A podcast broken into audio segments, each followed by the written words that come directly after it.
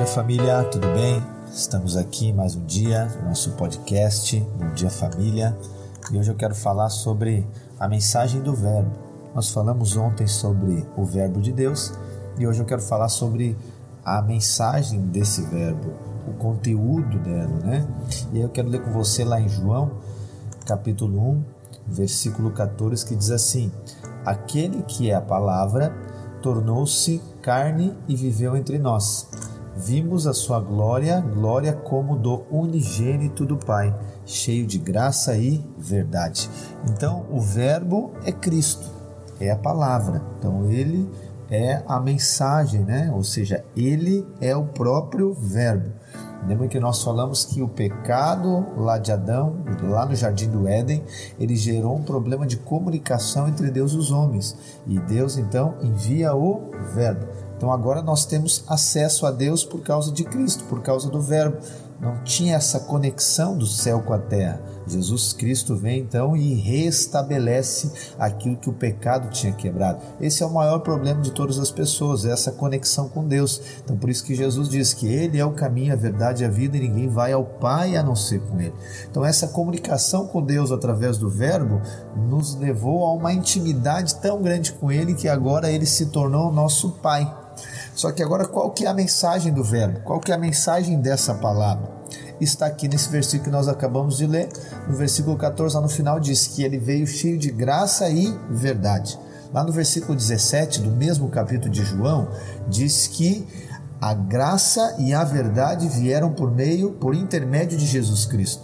Aqui essas duas palavras elas estão separadas, mas na verdade elas podem ser uma só. O original grego, elas são a mesma palavra. Então talvez o correto seria, ou para nós entendermos bem, seria a verdadeira graça, ou a graça verdadeira vieram por intermédio de Jesus Cristo.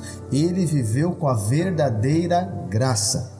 Deus sempre quis relacionar com o homem com base na graça, não com base na lei ou com base no mérito, com base no esforço do homem, mas sim com base na graça. E a graça também é uma pessoa, é o próprio Cristo.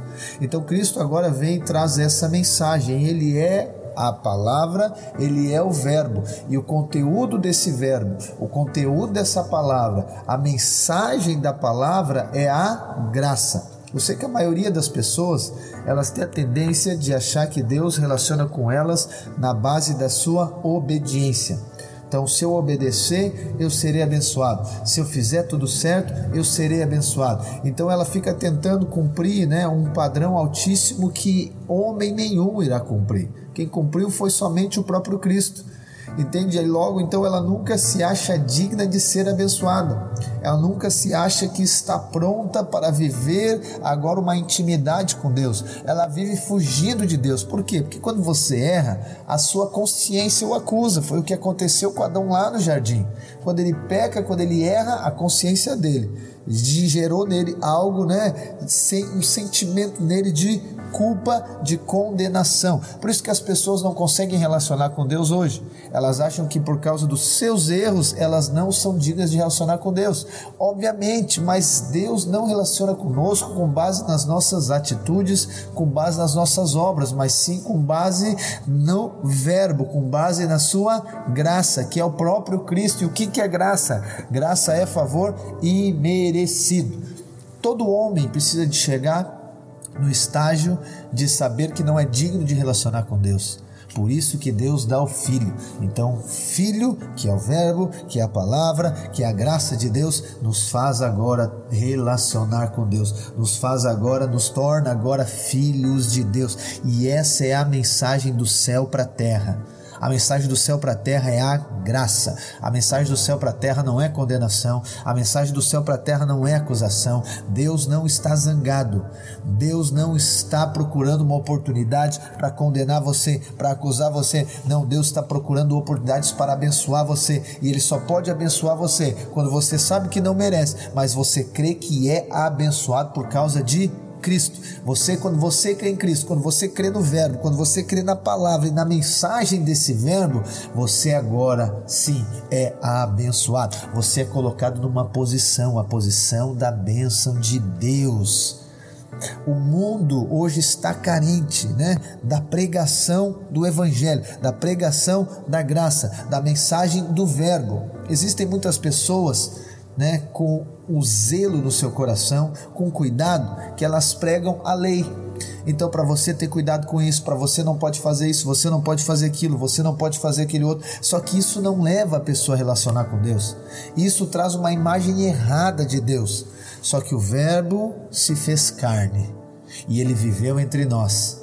E aí quando ele viveu aqui, o versículo que nós lemos diz que vimos a sua glória, cheio de graça e verdade. Esse é o verbo de Deus. É essa é a mensagem do verbo, a graça e a verdade. Então entenda isso, creia nisso. Deus não está procurando oportunidade para condenar você, mas ele está procurando oportunidade para abençoar você. O céu não está triste com você.